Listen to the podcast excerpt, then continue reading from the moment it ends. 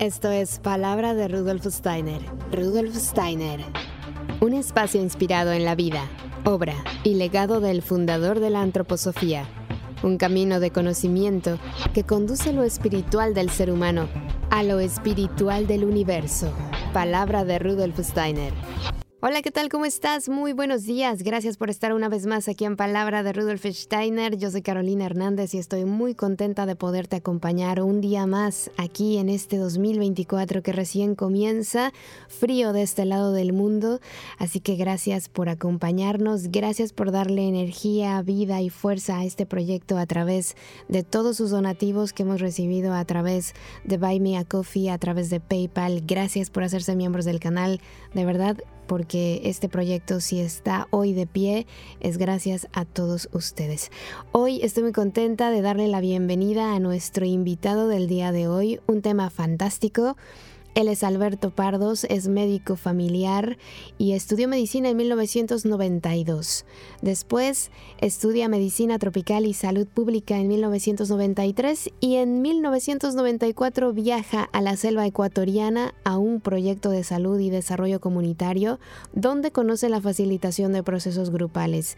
En 1996 regresa a España y continúa formándose profesionalmente en facilitación y desde entonces compatibiliza su trabajo como médico del Sistema Nacional de Salud con el trabajo de facilitador y docente. Tiene una formación en diferentes corrientes de facilitación y específicamente en teoría U, nivel fundamental y avanzado en Berlín y como hub host de teoría U en Edimburgo. Actualmente está haciendo un doctorado con una tesis sobre facilitación, especialmente teoría U mindfulness en entornos sanitarios, educativos e híbridos y puedes conocer parte de su trabajo en su página web www.facilita.eu. Así que le doy la más cordial bienvenida. Gracias por estar con nosotros, Alberto. Bienvenido a Palabra de Rudolf Steiner. ¿Cómo estás? Pues muchas gracias a ti, Caro. Y la verdad que estoy bien, un poco expectante a ver con esta entrevista, muy motivado porque soy muy fan del programa. Bueno, a ver qué tal se nos da esto de contar la, la teoría Qué maravilla. Pues fíjate que hace tiempo que José Manuel me había dicho, ese tema puede ser muy bueno, mira, dile, y por fin se nos da la oportunidad de encontrarnos y hablar de este tema. Tú eres médico de profesión, como ya hemos escuchado, y bueno, me gustaría que nos compartieras brevemente cómo nace en ti esta, este gusanito, como decimos en México, que se te mueve en el interior para empezar a profundizar en esta teoría U. Bueno, pues es un largo camino. Eh, lo primero es que cuando yo termino la carrera de, medicina, en vez de prepararme el MIR y, todo ese camino que, es el que elige la mayoría de, mis compañeros, yo elegí irme a, como cooperante y entonces durante dos años hago un trabajo preparatorio para irme de, a un país del sur a trabajar como cooperante. Y entonces finalmente me mandan a Ecuador, allí estuve en la selva ecuatoriana durante un año y medio y yo iba con eh, la idea de poder ayudar y la realidad me sorprendió, ¿no? Porque era un entorno bastante complejo, bastante más exigente de lo que yo había pensado que me iba, que me iba a suponer y los esquemas, las ideas, lo que yo había aprendido, pues no, no, no, no, era, tan, no era tan sencillo. Y estando allí descubrí que mm, había eh, personas que se dedicaban a lo que luego yo entendí que eran facilitadores de procesos y estas personas se dedicaban a acompañar grupos, organizaciones y curiosamente tenían unos resultados muy buenos a pesar de tener muy poquitos medios materiales. Y yo que estaba en un proyecto de cooperación con bastantes fondos procedentes de la Unión Europea y mm, realmente no nos resultaba tan fácil conseguir unos mm, resultados tan brillantes. Claro, nosotros abordábamos eh, proyectos más integrales, pues con, con bastantes medios y los facilitadores pues hacían cosas más modestas, pero que tenían un impacto muy importante. ¿no? Y bueno, yo en mi proyecto teníamos un problema de relación dentro del proyecto, yo no, no lograba ubicarme muy bien y en eh, la zona donde yo estaba había otros proyectos y en un programa de mujeres que tenía el vicariato, la, la contraparte local era la Iglesia Católica, eh, vino una facilitadora, una antropóloga, a hacer una evaluación Y entonces me sorprendió mucho la manera en cómo trabajaba, me sorprendió la propuesta. Enseguida conversamos, ella tenía eh, unos hijos que habían participado también en algunos proyectos. Entonces, bueno, eh, mantuvimos una relación importante y fue un poco como mi mentora, la persona que me acercó a este mundo de la facilitación y cuando volví a España, cuando terminó mi, estancia allí en Ecuador, pues quise profundizar en esta herramienta de la facilitación porque veía que en España tenemos muchos problemas en las organizaciones, en las asociaciones, en las empresas, en las instituciones, muchos problemas relacionales, muchos problemas de procesos. Y entonces sentí como que había que hacer un trabajo de traer estas metodologías que eran comunes, eran relativamente habituales en América del Norte en las empresas y también en América del Sur, en los movimientos sociales, bueno, pues eh, tratar de desarrollar algo que valiera para nuestro contexto cultural. Entonces ahí me empecé a adentrar más profesionalmente en la, en la facilitación y durante todo este tiempo, te estoy hablando ya de bastante tiempo porque estuve en Ecuador entre el 94 y el 96, eh, luego esta antropóloga vino a España un par de veces, hicimos unos cursitos aquí, luego hice una mentoría virtual de varios años eh, con un eh, profesor, un sociólogo norteamericano afincado en Colombia. Y eso fue un poco la base sobre la cual empecé a, mi aprendizaje de facilitación y, mis primeros pasos. Y además de ese trabajo con grupos, yo tenía interiormente la inquietud por mi desarrollo personal y durante muchos años seguí eh, las indicaciones de George Culevin, que él habla de la mente abierta, del corazón abierto y de la voluntad suave o la voluntad receptiva. Yo trabajaba mucho con un libro de George Culevin que se llama La voluntad suave. Es un libro delgadito, de unas 90 o 100 páginas, y, en cambio es un libro que a mí me costó un año leerlo porque son todo ejercicios, además ejercicios introspectivos bastante rigurosos, bastante profundos. ¿no? Entonces, eh, yo tenía como sordos, esas dos pasiones, ¿no? pues por un lado la facilitación, también la medicina, obviamente, eh, durante todo este tiempo he combinado la, mi trabajo como médico con mi trabajo como facilitador y luego eh, esa parte interior, esa parte del desarrollo personal iba como por otro cauce. Y entonces, en un momento dado, descubrí la teoría U y vi que había una persona, que es el profesor Otto Sarmer, un economista alemán, que trabajaba en el MIT, en el Instituto Tecnológico de Massachusetts, había hecho unas entrevistas a, líderes, había trabajado con comunidades, con organizaciones, con empresas, con gobiernos y había desarrollado una metodología que llamaba Teoría U y que la fundamenta en un libro que se llama también Teoría U, en la que describe este proceso de mente abierta, corazón abierto y voluntad abierta, que es la terminología que utiliza él. Eh, Kulevin utilizaba voluntad receptiva, voluntad suave. Otto Sarmer habla de lo mismo, pero le, llama voluntad abierta. Open will en la terminología inglesa. Y entonces eh, descubrí que él utilizaba este mismo proceso que yo intentaba utilizar para entrenar mis capacidades más introspectivas, más interiores, él lo utilizaba también en los grupos, ¿no? Entonces digo, oh, qué maravilla, alguien que ha tenido el acierto y la capacidad de unir estos dos mundos.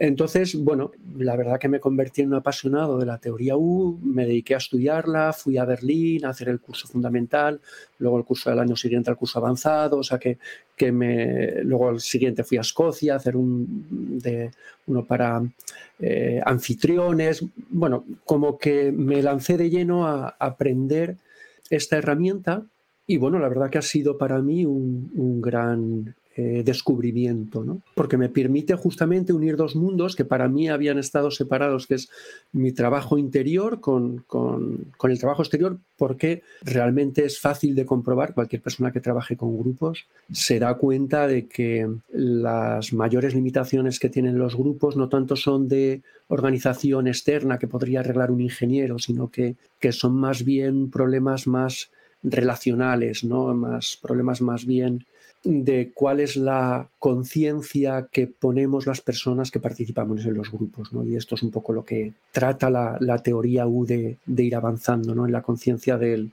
grupo, en esa conciencia eh, no tanto individual como hace la filosofía de la libertad, sino en la conciencia colectiva, pero siguiendo también este mismo impulso de la filosofía de la libertad, que es el libro que Sarmer dice que es el fundamento de su metodología, ¿no? aunque tiene, tiene varios autores en los que dice que se basa, pero fundamentalmente eh, nombra en, en el libro Teoría U y en, lo esencial de la Teoría U, que es un libro más cortito que se nos está traducido al español, él dice que su principal fuente de inspiración filosófica es la filosofía de la libertad de Steiner. Me surgen ahora dos preguntas que probablemente a las personas que nos están escuchando, a algunos de ellos también les podría surgir. Primero, me gustaría que nos aclararas qué es la facilitación para quienes nunca lo hemos escuchado. Y después, esta, esta teoría U, qué relación tiene con la antroposofía, que ya has dado aquí alguna pista, pero...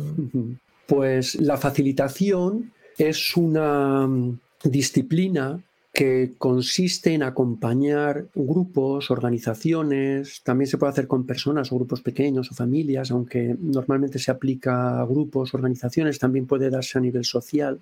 Y entonces lo que trata la persona facilitadora es acompañar al grupo para que identifique su propósito y se oriente de una manera razonable y equilibrada hacia ese propósito. Entonces, esto sería una manera sintética de describirlo. En la práctica, ¿qué hace un facilitador? Pues eh, una persona facilitadora pues cuando alguien en un grupo tiene una inquietud, una necesidad porque percibe que hay un conflicto o hay un desafío o hay ineficiencias o hay cualquier síntoma que percibe ahora en, una organización, pues la práctica nos cuenta, pues nos pasa esto en nuestra organización.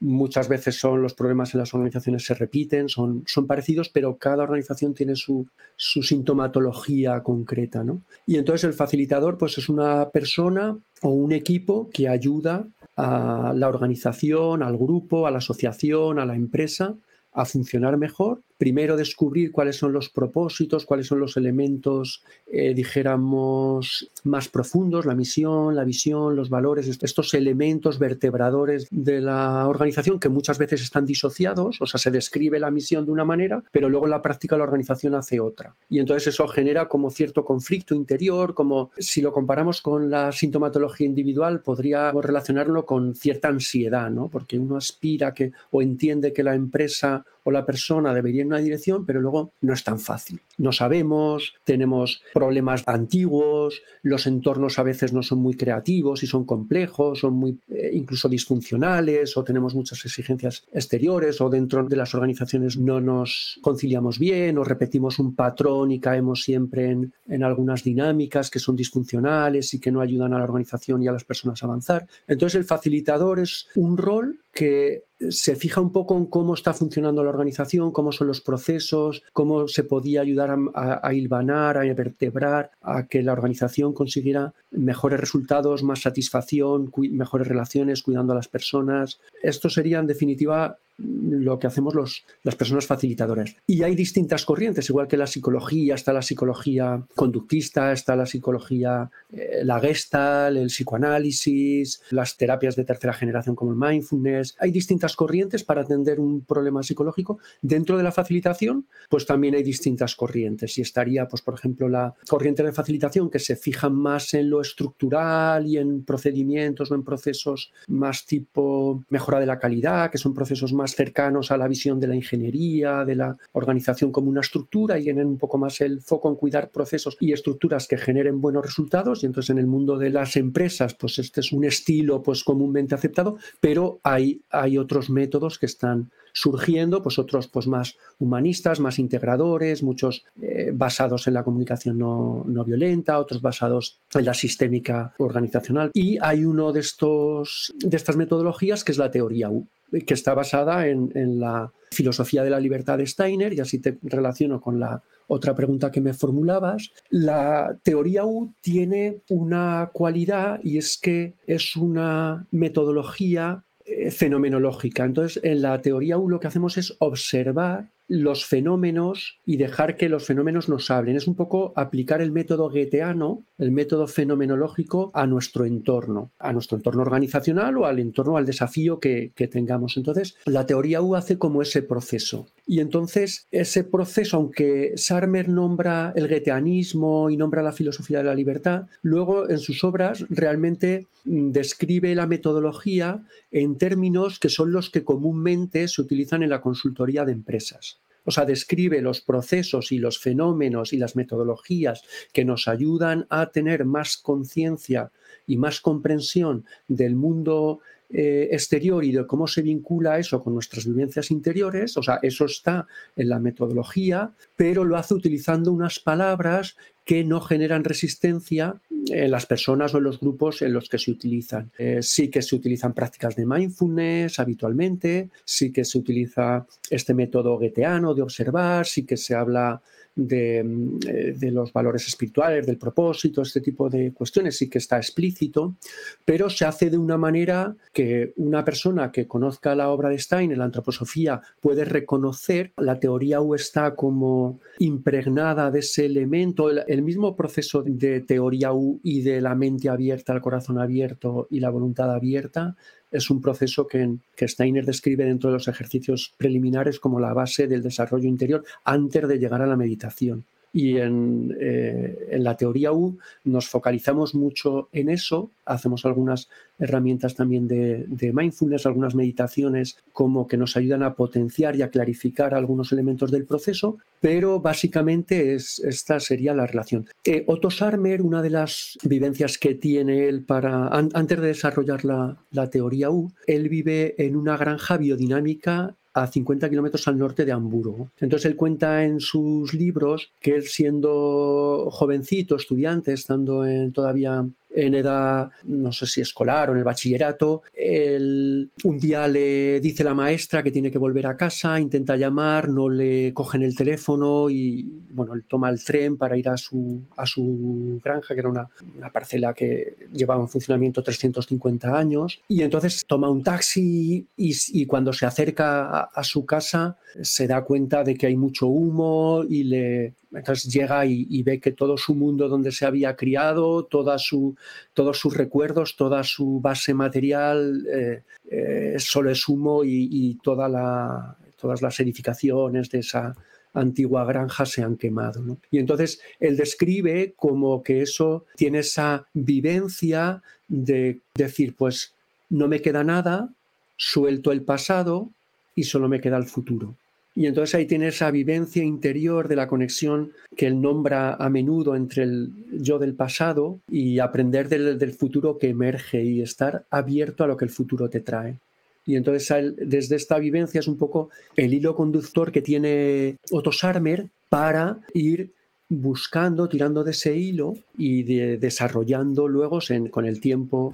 Él estudia económicas, se va al MIT al Instituto Tecnológico de Massachusetts y entonces ahí desarrolla un programa de, entrevistas a, líderes, pero lo hace ya desde esta, desde esta óptica. Él tiene esta vivencia poderosa en un momento eh, temprano de su biografía y ese va a ser como el, hilo conductor de la teoría U. Ver cómo podemos liderar no desde el pasado, cómo podemos aprender no solo desde lo que ya sabemos que hemos experimentado que funciona, sino atender a los desafíos que vienen que no se han producido nunca. Y atender a conectar con esas fuerzas espirituales que nos permiten conectar con eso que va emergiendo, con ese destino que nos llega desde fuera, que nos llega de una manera a veces impredecible y que podemos atarnos a lo que ya tenemos o podemos decir, el destino nos trae esto, voy a trabajar con esto que me trae el, el destino. Y esa yo creo que es el vínculo que tiene la teoría U con la antroposofía. Hay personas que vienen del mundo de mindfulness y, ven que la teoría U está basada en mindfulness. Y, o sea, porque también hay muchos de estos elementos, muchas meditaciones, muchas comprensiones que están recogidas en otras corrientes. Y entonces, bueno, los autores en los que se basa eh, Sarmer y que entrevista, pues son autores que vienen del mundo académico convencional, pero dijéramos que son autores pues ciertamente avanzados, ¿no? es la, son personas que están en la vanguardia de, la eh, investigación académica en términos de, desarrollo de organizaciones o en términos de, comprensión de los fenómenos organizativos o los procesos participativos. Y entonces, bueno, pues tiene la suerte de rodearse de personas muy brillantes, ¿no? Y, y con esa intuición que él tiene y esa capacidad de escucha y esa ejercitación de, también de la filosofía de la libertad va conformando una estructura metodológica en la cual recoge estas pequeñas prácticas que permiten a un grupo seguir un proceso orientándose hacia esos resultados, hacia ese propósito, pero integrando este elemento del espiritual, de la creatividad, del propósito, de una manera suave que puede entrar en, en, un entorno convencional, académico. Es igual, yo a veces pienso igual que en las escuelas Waldorf, aunque se basan en, la obra de Steiner y es un enfoque eh, cristiano, pero hay personas que son judías, que son musulmanas, que son budistas, que son ateas, que confían en la forma abierta, tolerante y respetuosa que desarrolla la pedagogía Waldorf para cultivar los valores en sus hijos. Y entonces no tienen recelo de, porque no se adoctrina en valores, simplemente se, se cultiva. Y entonces cada uno eh, desarrolla sus propios valores. En la teoría U pasa lo mismo, no hay un adoctrinamiento como tal de tales o cuales valores, simplemente se pone en contacto a la persona y dices cuáles son tus valores, cuál es tu propósito, cómo lo acercamos. Entonces, esa es la, una manera que yo creo que, que es moderna, que es actual y que es una forma en cómo podemos acercarnos más a ese mundo de ahí fuera que a veces consideramos como excesivamente materialista, que lo es, pero tiene puntos en los cuales puede abrirse y acoger otras verdades y otros procedimientos e incluso en entornos pues muy académicos o en entornos muy, muy materialistas pues se puede utilizar esta, esta metodología sin que haya hay que ser un poco abierto de mente obviamente. Pero bueno es, es una metodología que tiene cabida en muchas organizaciones Mm, es muy interesante que lo digas porque es como se va metiendo ahí el mundo espiritual, ¿verdad? Se va infiltrando sin que se den cuenta. Y bueno, ahora sí que me gustaría que nos compartieras un poquito la estructura de esta metodología. Antes de empezar este programa me, me enseñabas algunas figuras y hay diferentes U's bueno, lo primero, se llama teoría U, aunque es una metodología, porque Otto Scharmer lo que hace en un libro describe los fundamentos de esta teoría. Entonces, por eso es el nombre de teoría. A mí me gusta más llamarlo metodología U, porque realmente se puede entender como una metodología se puede entender también como un marco conceptual académico que utiliza determinados términos para describir determinado tipo de procesos en los cuales podamos entendernos qué está ocurriendo y poder compartir con otros profesionales de distintas disciplinas. Entonces, la teoría U como marco es un marco muy ecléctico, es un marco progresivo y que recoge el proceso que una persona o un grupo sigue en su evolución en cuanto a conseguir los resultados como en cuanto a profundizar en su nivel de conciencia. Entonces, e, el marco es bastante sencillo de entender, aunque la, metodología como tal es bastante amplia y si intentamos entenderlo todo de primeras puede resultar abrumadora. Pero bueno, básicamente, como decía, se puede interpretar la teoría U como una metodología, como un marco o como una forma de vida. Pues igual que hay gente que toma mindfulness o toma una corriente espiritual como su, su leitmotiv, como, como, su forma de vivir, pues la teoría U también podría ser ese, ese elemento. Entonces, ¿qué es lo que nos puede ayudar a entender el apellido este U? Teoría U. ¿Qué es la U? Bueno, pues ahí es donde voy a tratar de describir, porque la, la U es la imagen visual de un proceso que empieza imaginaros una letra U mayúscula o una V que empieza en el extremo eh, superior izquierdo, desciende hasta la parte central abajo y luego sube por la parte eh, derecha. Entonces, en este proceso hay unos elementos que están en la parte descendente, hay una experiencia que está en, abajo del todo, en la base de la U, y hay una serie de procesos que hay en la parte ascendente. Entonces, la U básica eh, podríamos decir que comprende tres movimientos, tres elementos, que probablemente a las personas que están escuchándonos, aunque no conozcan la teoría U, les pueden sonar. Y entonces el primer elemento sería observar, observar y observar. Entonces, antes de intentar intervenir en un proceso, lo que Sarmer propone, que es, em, esto viene de una entrevista que hace a Arthur Bryan, él le explica eh, de la empresa Xerox, que os sonará por el tema de las eh, fotocopias, fue una empresa muy puntera y este autor tenía un equipo de investigación y hacían cosas muy, muy interesantes. Entonces, él decía que cuando le llegaba un desafío en una organización, en una empresa, él lo primero que hacía era observar, observar y seguir observando. Esto es una cosa que a veces nos cuesta porque enseguida que observamos algo ya nos aparecen, eh, se activa nuestra mente y empiezan ahí a aparecer las ideas. Pues bueno, en teoría U tratamos de afinar toda la parte de observación, intentar observar un fenómeno, un proceso desde distintos puntos de vista. Ese sería el primer paso.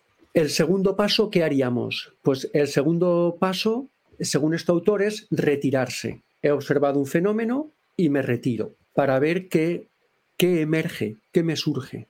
No, no lo pongo yo analíticamente desde mi cabeza sino dejo que los hechos me hablen. ¿Os suena de Goethe, que decía la naturaleza no tiene secretos para un observador atento? Pues sería esto mismo, pero descrito por un autor que viene del mundo académico, del mundo empresarial. Entonces, esta terminología, menos poética, pero, pero más académica, le, sirve a las personas que están en esta cultura del desarrollo empresarial, ¿no? Y entonces lo pueden aceptar como que esto es práctico, es valioso, ¿no? Entonces, tiene sentido y además eh, funciona, que es lo importante en este contexto. Y entonces hemos dicho observar, observar, observar, retirarse, meditar, cambiar de actividad, relajarse y esperar a que nos aparezca esa, esa intuición. Entonces, aquí en esta tercera fase, en el gueteanismo, después de observar, retirarnos, aparece la intuición, nos aparece el concepto o la imagen o la idea que se relaciona con lo que hemos observado, o sea, la naturaleza se nos revela. En la teoría U, eh, Sarmer lo, eh, lo llama es actuar en un instante, o sea, es como conectar con las fuerzas de acción. He observado esto, me surge hacer esto, pero no desde no analíticamente desde el pensar, sino que hemos hecho ese proceso como de bajarlo a la voluntad. Entonces, este es, este es como el proceso U básico. Observar, observar, observar, retirarnos y desarrollar la intuición o la acción para ponernos en marcha orientándonos a, responder a este desafío, a esta situación, conectando eh, con las... En, este momento de, descender eh, o de desconectar, eh, Sarmer acuña un neologismo que él llama presencing que son la unión de dos palabras, presence en inglés, estar presente, estar aquí y ahora, y sensing, estar sintiendo qué es lo que va emergiendo. Entonces es un estado de conciencia, de estar presente, estar, sí, aquí y ahora, pero captando, vivenciando lo que emerge de una manera que no es la manera analítica que viene del pasado, sino una manera suave, perceptiva, amorosa, receptiva, que nos va llegando. Entonces, ese sería ese proceso interior que se trabaja desde con mindfulness, utilizamos algunas meditaciones como para evocar ese, ese estado en el cual soltamos lo antiguo y nos dejamos llevar por lo nuevo. ¿no? Esa sería como la estructura básica de la U. Y todas las demás U's son elaboraciones y desarrollos de esta U básica. Y las otras U, o sea, las otras se incluyen ya otros procesos, porque no sé por qué venía a mi mente pensar que que incluía la comunicación como una pieza muy importante en ese proceso, en esa metodología. Sí, con este proceso U se puede aplicar a distintos ámbitos. Se puede aplicar a la comunicación, se puede aplicar, eh, Sarmer lo ha utilizado, eh, por ejemplo, en la relación médico-paciente, eh, se puede utilizar en procesos industriales, se puede utilizar para comprender cómo funciona el desarrollo socioeconómico, o sea, el, proceso U de observar, observar, observar, retirarse y actuar lo podemos utilizar en distintos entornos. Entonces, un desarrollo que a mí me parece que a la gente le llega es aplicar el marco que utiliza Sarmer de la comunicación. Y de hecho se utilizan muchos grupos, aunque no utilicen la U, pero sí que se habla de los cuatro niveles que describe Sarmer como niveles de, de comunicación. Y también son una U, entonces, una cosa es la metodología U global, que es este paso básico de tres unidades, que normalmente se utiliza una de siete o de cinco, pero podría utilizarse hasta 21 pasos, en los cuales básicamente son los mismos, lo que pasa que en algunos de los pasos como que tienen subpasos en los cuales describimos elementos o acciones concretas. Eso yo creo que para una primera charla sería como añadir excesivamente complejidad. A mí me parece sobre todo importante desarrollar esa curiosidad. Y, por ejemplo, en la, ¿cómo pasamos de la U de tres pasos a la U de cinco pasos? Muy sencillo. Añadimos en el primer paso el nivel de co-iniciar, o sea, iniciar en un grupo, buscar un propósito común, y ya tenemos el, el primer paso, y después del paso de actuar en un instante, añadimos en un quinto paso, que es crear colectivamente un proyecto común. O sea, en los prototipos, en la, parte de actuar en un instante, es algo como más individual. Eh, al ponerle un paso más, juntamos los impulsos individuales en un impulso colectivo. Y entonces ya tenemos la, U de, de cinco pasos. Me parece un tema fascinante. Además, como bien dices, cuando uno está dentro de una organización puede observar todos los problemas que surgen, ¿no? Que a veces no sabemos desenredar el nudo que se va haciendo ahí, no sabemos cómo hacerlo porque no tenemos herramientas. Se suponía que en una organización, digo, en una empresa, era recursos humanos el que se encarga de estos temas. Muchas veces recursos humanos tampoco sabe qué hacer y muchas veces pasa el tema de los chismes, ¿no? Que bueno, no sé aquí cómo se digan, los cotilleos. en México son los chismes. Esto que, que, la gente empieza a contarse una cosa, otra se hace una bola de nieve, eh, luego es sufrimiento para otras personas, en fin, hay muchos conflictos, las relaciones humanas son complejas. Y si con todo eso tienes que construir un proyecto o llevar a cabo pues unos pasos para que tu negocio funcione, tu empresa funcione, tu familia funcione, es más complicado, ¿no? Entonces me parece un aporte genial este de la teoría U y se tiene que conocer más, creo yo. Muy importante, dice eh, Sarmer, yo ahora os he descrito el, proceso 1 y podríamos decir, este es el, el proceso virtuoso, pero junto con ese que tiene otra manera de verlo sería abrir la mente en el primer nivel, abrir el corazón en el segundo nivel y abrir la voluntad en el tercer nivel, en este nivel de presencing. Entonces, este sería el camino virtuoso. Pero hay un antiproceso U, que es justo al revés. Si lo vemos en una imagen de espejo, veríamos que a veces tenemos la mente cerrada, a veces tenemos el corazón cerrado y a veces tenemos la voluntad cerrada. Y entonces este marco académico o este marco interpretativo nos permite o permite a un grupo ubicarse en qué medida estamos abiertos, en qué medida tenemos dificultades, qué cualidad puede ser que, estemos cerrados a nuevas ideas, eh, puede ser que estemos cerrados a compartir nuestras emociones o puede ser que estemos cerrados a estar presentes y aquí y ahora. Y entonces, eh, las mismas personas que en un momento dado estamos animados y estamos abiertos y el mismo grupo está, dijéramos, eh, funcionando de una manera rica y nutritiva, eh, en otros momentos está atrapado en una emoción o en una vivencia que una de las maneras en cómo eso se trasladaría es a través de, los cotilleos o, de las quejas. A veces eh, desde la facilitación vemos que cuando no hay un cauce para abordar los problemas en los cuales puedan participar las personas que están implicadas, por un lado se toman las decisiones y se analiza el funcionamiento de la organización y por otro lado las personas que no tienen acceso a dar su punto de vista, pues no les queda otra que conversar o transmitir esas opiniones en foros, en, los, en foros informales en los cuales por lo menos se les escucha. Entonces esto es bastante disfuncional porque por un lado eh, esa información que podría ser valiosa no está en el sitio donde debería estar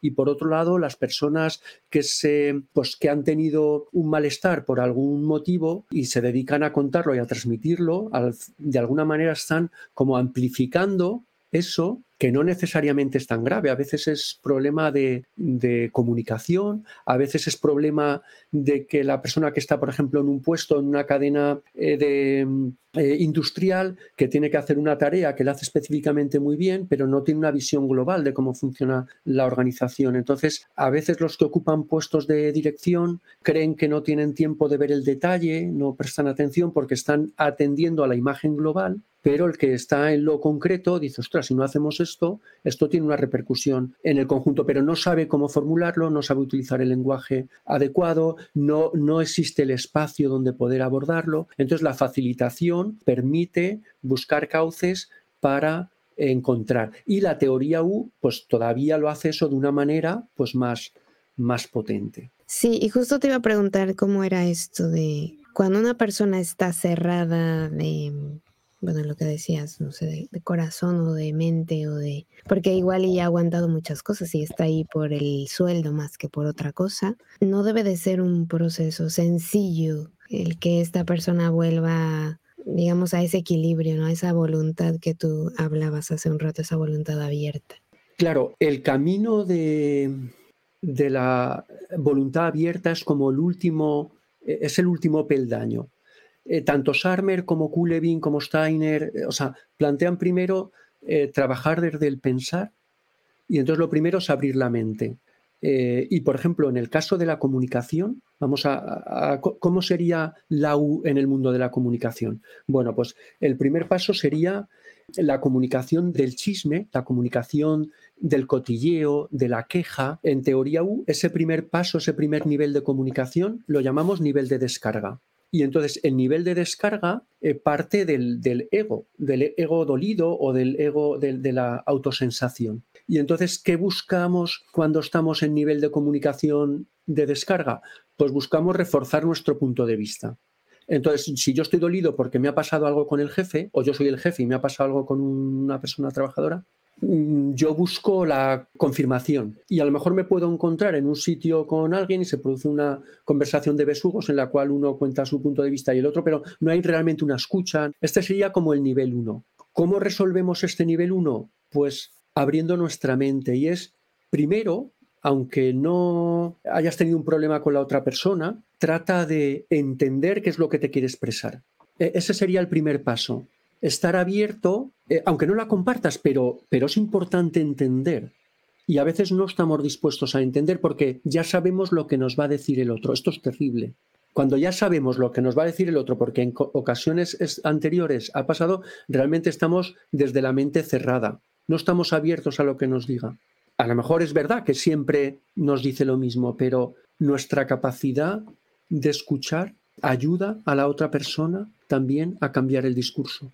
O sea que cuando nos quejamos de que alguien siempre nos cuenta lo mismo, no podemos cambiar al otro, pero quizá podemos cambiar nuestra forma de escuchar, tratar de ver qué de diferente es lo que nos aporta en un momento dado de lo que nos ha aportado en otras ocasiones. A nivel, estamos hablando de, en esta fase de mente abierta, a nivel de ideas, a nivel de, o de hechos. En, esta, si decíamos que la, el nivel, llamamos escucha de descarga o nivel de descarga de la comunicación a esa primera etapa en la que estamos cerrados, este primer nivel lo llamamos escucha factual, porque observamos los hechos o observamos a las personas lo que nos transmiten. Entonces, eso requiere como abrir la mente. Esto es lo que se hace también en la buena ciencia, es observar los hechos. En la mala ciencia lo que se hace es que yo tengo una idea de que este experimento tiene que producir este resultado y o no lo veo o lo voy consciente o inconscientemente lo voy reinterpretando o manipulando, pero en la buena ciencia es decir, vamos a ver qué pasa con este procedimiento. Ese sería como el segundo paso de la comunicación. Aún podemos dar un tercer paso que es abrir el corazón. Y entonces, al abrir el corazón, tratamos de sentir cómo se siente la otra persona. Y entonces esto lo llamamos escucha empática.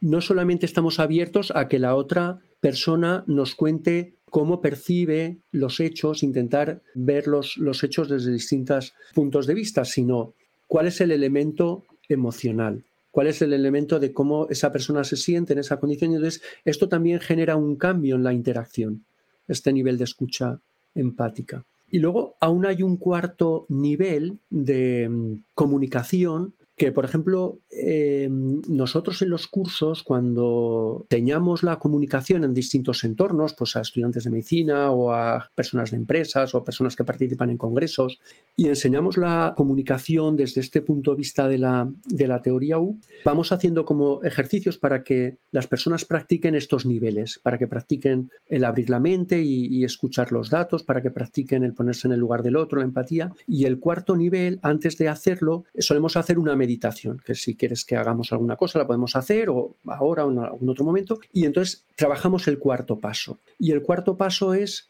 el de la voluntad abierta. Y entonces no solo mi mente está abierta, no solo mi sentir está abierto a ver cómo la otra persona se siente, sino que yo evoco ese estado de presencia, de estar aquí y ahora, y estoy aquí y ahora con las otras personas. Y entonces eso, eh, cuando hacemos una meditación preparatoria para entrar en este estado receptivo, esto lo que ocurre es que eh, se puede producir cuando se llega a este cuarto eh, nivel lo que Sarmer llama diálogo generativo. Y el diálogo generativo es como esa vivencia que probablemente hayamos experimentado en otras ocasiones, pues quizá una noche de verano viendo un cielo estrellado, esa vivencia de conexión grupal, de formar parte de una unidad mayor, esa vivencia transformadora, a veces puede darse en los grupos. Y eh, la meditación es una herramienta que nos ayuda como a inducir de una manera segura a que las personas entren en ese estado, en ese estado como más receptivo, a que pueda darse esa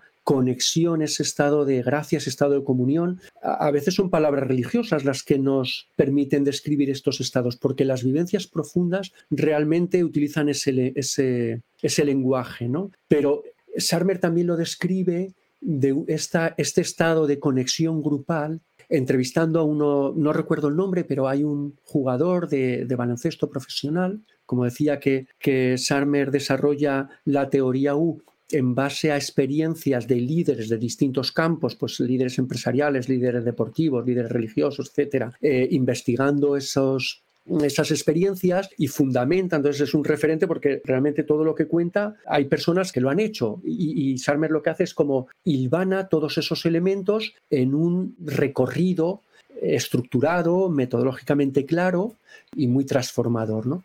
Entonces, él en la entrevista a este jugador de baloncesto, él comenta que en algunos momentos el equipo entraba en un estado como de, no recuerdo ahora la palabra que utiliza, pero podría ser como un estado de gracia en el que todas las canastas entraban, en el que el pase, o sea, que como que se anticipaban antes de que eh, se diera la ocasión, ya estabas como esperando el balón y te llegaba. Y que, o sea, era como un estado de, de juego genial, ese estado de conectar con la genialidad, que hay algunos jugadores de distintas disciplinas que lo, que lo hacen individualmente, que tienen ese toque, hacen algo que a nadie se le hubiera ocurrido y lo hacen con una virtuosidad sorprendente, pues él lo describía como un proceso virtuoso del grupo. Y entonces ellos se daban cuenta, cuando estábamos en ese estado, todo salía, todo funcionaba y era un, un momento así como, como espectacular. Cuesta mucho llegar a ese estado. Yo te estoy hablando de que esto lo hacían jugadores de, élite del baloncesto. ¿no? no quiere decir que solo ocurra allí, pero realmente requiere un entrenamiento. Y la metodología U es una metodología que permite entrenar, que permite afinar nuestras capacidades para abrir nuestra mente, afinar nuestras capacidades de empatía y afinar nuestras capacidades de, estar presentes, pero en grupo. Por eso él lo llama, el propio Sarmer dice, eh, la teoría U es una metodología para ejercitar lo mismo que la filosofía de la libertad es a nivel individual, es como para desarrollarlo a nivel eh, grupal, a nivel comunitario. Es como un despertar espiritual comunitario.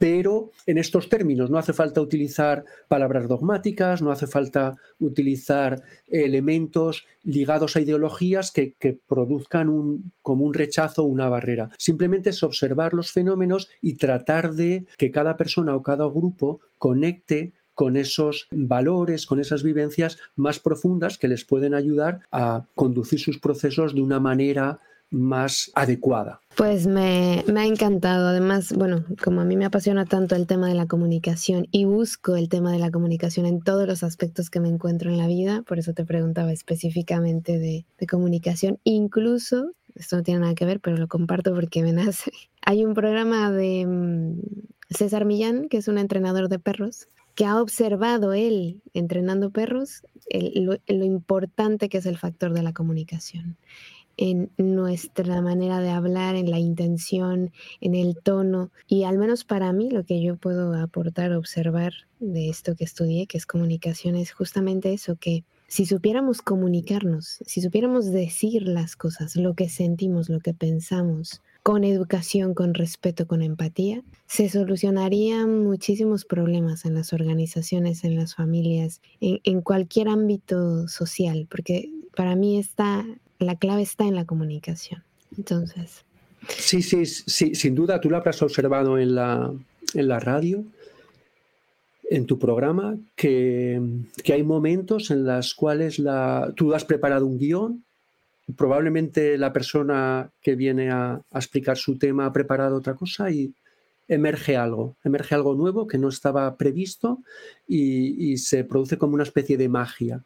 Y entonces, básicamente, lo que aspira la teoría U en esta herramienta en concreto de la metodología de la comunicación es como a cultivar esos estados de, de esa a preparar las condiciones para que sea más fácil que se den esos estados de magia.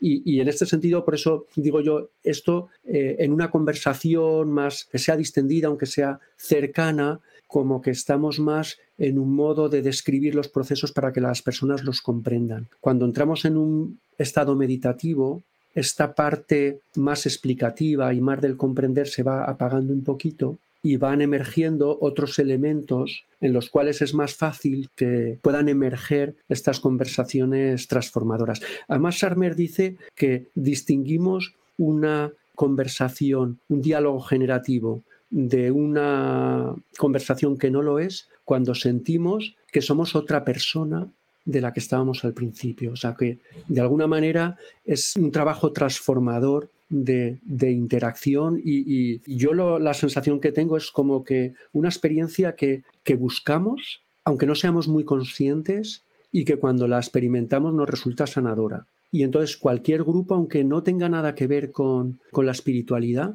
cuando de pronto tiene una vivencia de este estilo, se resuelven o se acercan o se matizan muchas vivencias que en el día a día resultan difíciles. No quiere decir que con esto se acabe, porque tú sabes que la, la vida es siempre un, bueno, hay un momento de, de, lucidez, un momento entrañable, un momento de conexión y luego hay otros momentos de desastre, de tensión, de conflicto y eso aparece allí como la oscuridad y la luz, ¿no? Y juntas conforman el color, ¿no? Pues, pues la vida de las organizaciones es, es de color y, bueno, hay que tratar de, poner armonía en ese colorido y, bueno, pues la facilitación y la teoría U es ese arte de, acompañar a las personas y las organizaciones para, para cultivar esa armonía o ese colorido que ayude a, avanzar. Qué maravilla, pues me ha encantado conocer esta teoría U. Gracias Alberto por haber estado aquí con nosotros, por compartirnos esto que, que te encanta y de lo que sabes tanto. Ha sido un honor tenerte en este espacio. Muchas gracias.